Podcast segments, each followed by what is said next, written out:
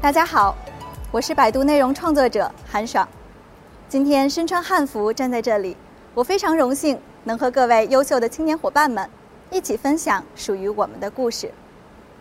我是一名汉服从业者，同时也是一名九零后的创业者，将传统与时尚巧妙结合，让汉服与这个世界产生联系。说到这儿啊，可能很多人会想，这又是一个将热爱。转变为事业的奋斗故事。其实不然，我这一路上啊，总是充满了未知和挑战。而在开始创业的摸爬滚打之中，汉服反而是我意外收获的热爱，它让我更有斗志。我是百家号和其他媒体平台认证的旅行博主，喜欢将旅行中的点点滴滴和大家分享。慢慢的。我走过了二十四个国家，超过一百个城市。在日本穿和服，在韩国穿韩服，在斯里兰卡穿纱丽，等等。而这些传统服饰的体验呢，也成为了当地旅游项目的必打卡之一。就在某一天，我突然想：哎，为什么华夏历史千年，却不能也用这样一种简单的方式？将我们的汉服之美展现给世界的友人呢？于是，借着这个思路，我便开启了漫漫创业路。找钱就是第一大事儿。当时啊，我拿着 BP，前前后后的聊了近百个投资人，其中有专业的 VC 投资者，也有以往的客户，还有朋友。但是那段时间真的有些黑暗。因为大部分人并不看好我这个行业，在那个时期，汉服还没有出圈儿，更多的是一种非常小众的圈内文化。近十年来，逐渐萌生了汉服生产、汉文化传播、妆容发型、古风摄影等等新业态，但是专门做实体汉服体验的却不多。二零一八年。全国仅有零星几家实体的汉服体验馆在南方，而在我开始筹备这件事情的时候，北京一家都没有。于是投资人们自然会怀疑，是否有人愿意穿着汉服上街？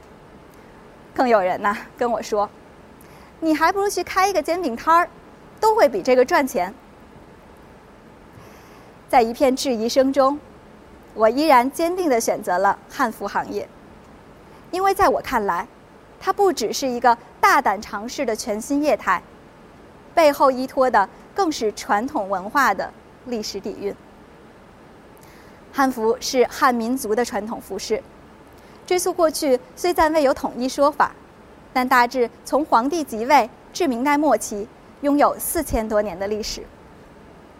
在我看来，汉服是一个文化产业中正在逐渐浮出水面的。巨大隐形市场。我在选择这个行业的时候呢，也做过一些调查。汉服正在越来越受到大家的欢迎。除了日益增长的汉服销售数据，单从日常生活观察，我们也可以发现，在公园和大街上，常常可以看到身穿汉服的年轻人。过去呀，他们或许还会引来旁人的侧目围观。但是如今呢，大家早就习惯了。这种转变，恰恰预示着汉服热已经成为了一个让人无法忽视的社会经济现象。我一直相信，汉服拥有亘古不变的魅力，值得世界惊艳。它从几千年一直延续到现在，它的光芒曾惊艳了几个世纪，但也曾。在现代化的发展中，失落在生活的角落。但在如今的时代，它渐渐重回璀璨，再次回归到汉族人民的日常生活之中。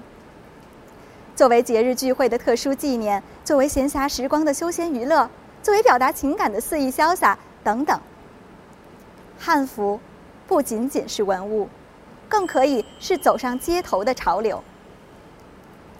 未来十五年，作为九零后的青年创业者，我希望可以通过我们年轻人的方式，将传统文化和现代场景更好的融合，打造汉服的新时代玩法，向世界展示汉服之美，让文化自信和认同感深入人心。未来的十五年，我相信会有更多的年轻人博古通今，知来处，明去处，岂曰无衣，与子同袍。如今我们可以看到，古镇里的千人汉服大巡游，年轻人们穿着华裳，笑容灿烂。越来越多的年轻人带着汉服去世界各地打卡。国家对于优秀的传统文化的扶持也愈加重视，有中国华服日、汉服文化节、汉服文物展览等等，而汉服在年轻人之间蔚然成风。民族自豪感和文化自信将达到一个全新的高度。就这样，让世界了解汉服，就在我们年轻人的行动之中。事实也证明着，我的美好设想正在一步一步地迈向现实。我们的门店形式也在不到两年的时间内，实现了从传统的服饰妆容体验，扩大到新奇有趣的汉服自拍。现在呢，我又开启了独一无二的全新尝试，将多个原创的古风实景和单反相机自拍系统相结合。人们可以通过屏幕上 AR 体感互动的方式，就实现自拍写真，在保证专业成像的基础上，私密又有趣儿。门店刚开不久啊，就成为了年轻人口中的网红打卡地。二零二零年。相信每一个人都过得很辛苦，我也会望着线下的门店销售额惆怅。疫情虽然可能暂时会影响我们的日常生活，但是绝对不可以影响乐观积极的信心和未来美好的期望。正是停下脚步，可以让埋头赶路的创业者们抬头去看清未来的路。不管是创业还是上班。年轻人总要找到为之奋斗的目标，财富还是成就感，都是自己的选择。让我们一起度过寒冬，并肩前行吧！谢谢大家。